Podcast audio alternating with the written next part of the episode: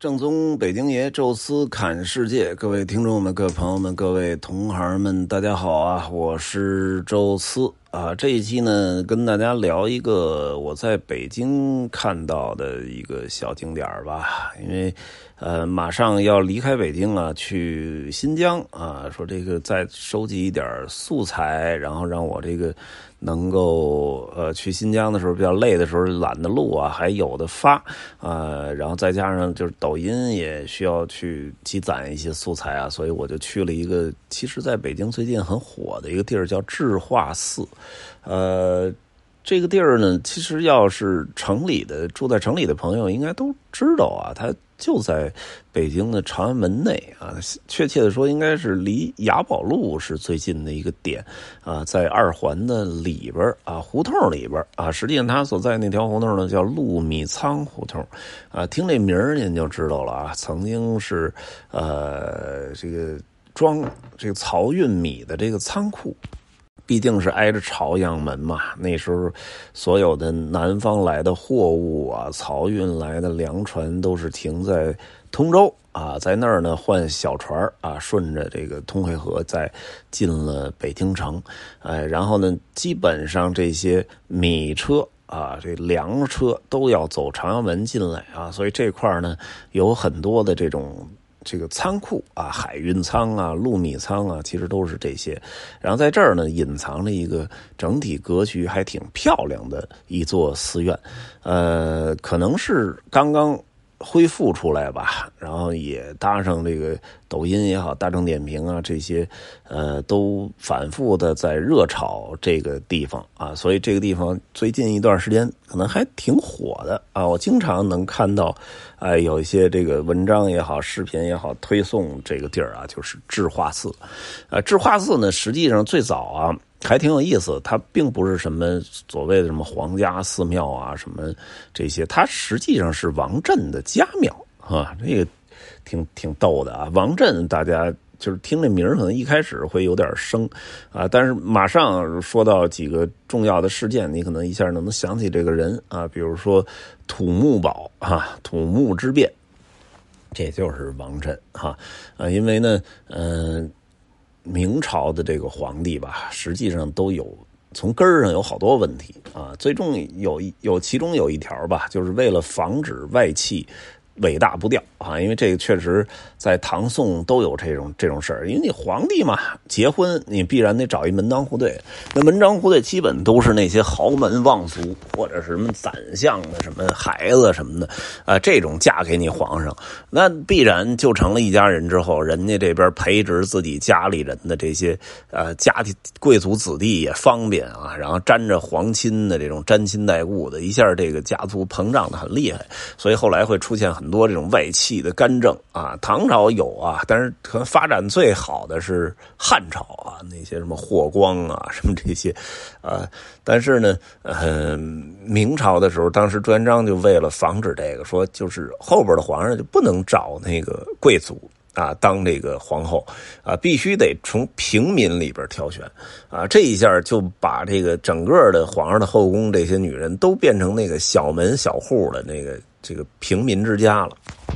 这其实我觉得完全不是一好事儿啊，绝对是弊大于利啊。就是可能后后宫外戚干政这事儿稍微少点了，因为这些都是呃平民子弟啊，骤然成为皇室贵胄之后呢，最多也就是贪点钱啊，然后他那个什么什么呃封个伯呀，封个侯啊，完了就疯狂的占这一这一代吧，占点地呀，然后搞点钱。下一代因为有下一代的皇后的家族了，您就算是过气儿了啊。这个倒是控制的还好，但是问题出出来了啊！就是这种小门小户这。家庭的那个女人其实没什么，呃，见识、知识也不行啊，因为你你想整个这个古代时期啊，中国这个人的识字率就不高啊，然后你要真是贵族豪门子弟家的孩子，甭管男女啊，他都还呃吃过见过啊，所以他这个对教育小孩上有一套自己的一个呃比较完整的这么一个体系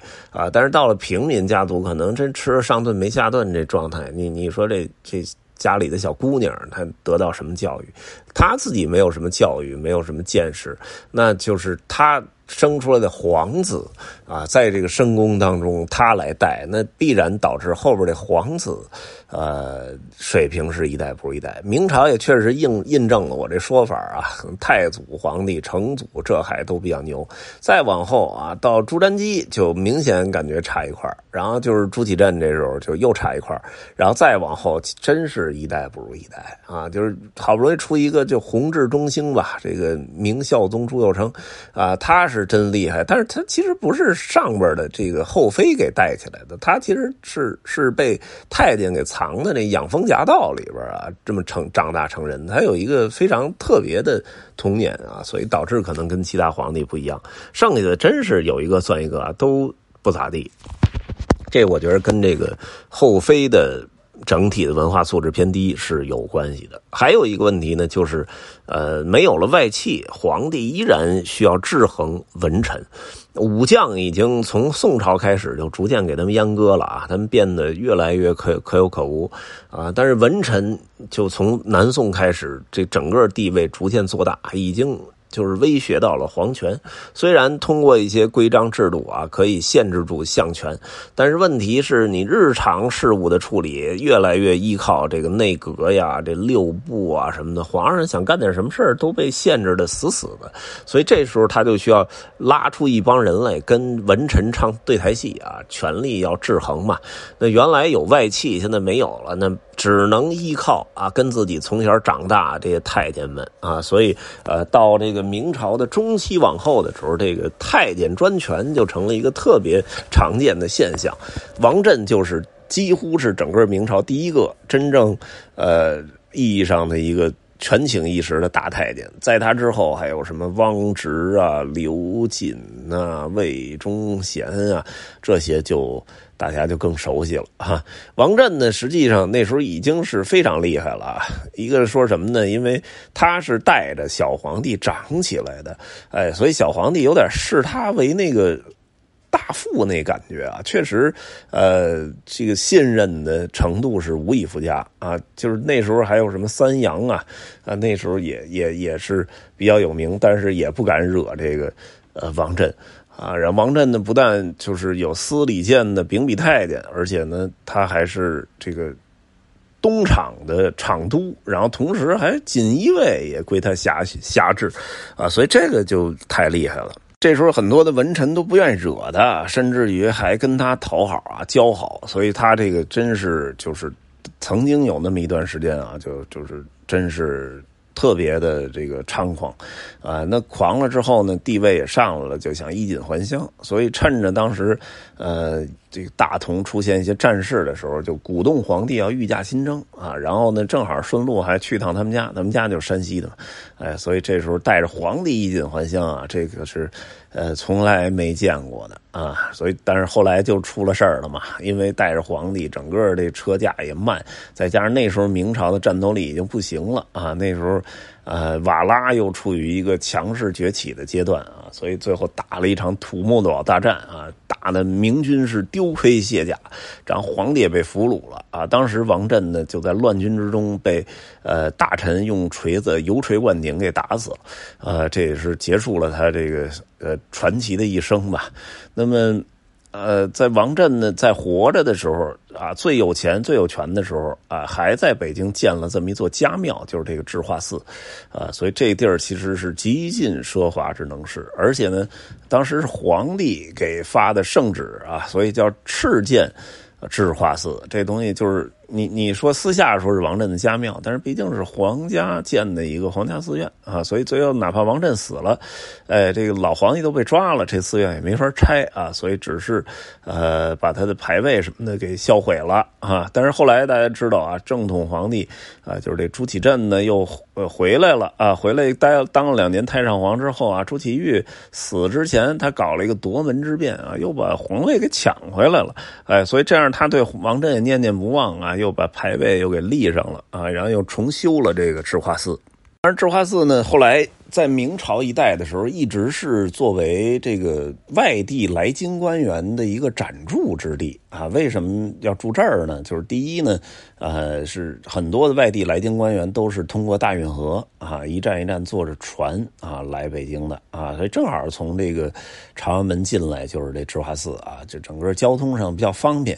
呃，第二个呢也很重要一点啊，就是它本身就是再往西边一点就是。东四，然后王府井这块它本身就是当年的这个六部啊，这些衙门的，呃，距离非常的近，哎，所以从智化寺去这些地方也很合适。有一官员你说，哎呀，我我我在北京买的院子，其实没必要，因为这外犯的官员啊，到北京来述职，哎，这结束之后呢，其实，呃。他可能又被外放到另外一个城市去了啊，所以他在北京说买个院子没必要，因为这地儿挑费也高啊，人要不住这儿其实意义不大，呃，也没必要租啊，所以就暂暂时住在智化寺啊，借住几天，这地方环境啊什么的也好，哎，所以后来变成了一个官员的一个接待的地方啊，呃，王震呢也算干了其中一个好事儿啊，就是他把皇家这个音乐啊给引入了呃。他这个寺院啊，所以后来出现了一个佛乐啊，然后他这个佛乐是有谱的啊，中国的古独特的一个古典的谱叫尺谱啊，所以利用这个谱是可以到现在都能演奏啊，这个北京的这个京音乐啊，所以现在智华寺好像每年每天下午三点吧，这时候开始有这个。音音轻音乐的演奏啊，就是有很多人是卡着那个时间啊过来专门来听的啊，再加上他这个智化寺晚上是有一个夜场啊，灯一亮还挺好看，哎，所以就慢慢变成了一个北京的网红打卡点而且有时候你站在智化寺的这个院里边啊，去看这个远处的。这个银河 SOHO 啊，一个古典，一个现代，一个直角，一个曲线啊，一个本土，一个国际，啊，一个是那个红黑为主啊，一个是白色为主啊，这个还真是这种对比反差，还真是挺有意思的。所以我觉得这期吧，也可以借着这个。音频啊，跟大家来推荐一下，尤其北京的朋友，有机会可以去看看啊。微信号上一一一预约啊，二十块钱也不贵啊，门票。哎，直接你要卡着下午三点之前进去呢，还能听一段他那个演奏的传统的那个京音乐啊，也算是北京的非物质文化遗产啊，确实还挺有意思的一个地方啊。虽然那些佛像什么都是新的，但是那个在藏殿有一个转轮藏，那个还是挺。壮观的啊，我觉得也算是值得一看的地方啊。好了啊，这期呢就跟大家聊到这儿啊，有什么想说的，欢迎大家在音频下面留言啊，也欢迎大家呢加入我们的听众群，微信搜索“宙斯”的微信号，这六个字汉语拼全拼，加入之后会邀请您进群，也欢迎大家呢呃查看我的抖音啊，“宙斯看世界”。这一期呢就聊到这儿啊，咱们下期见。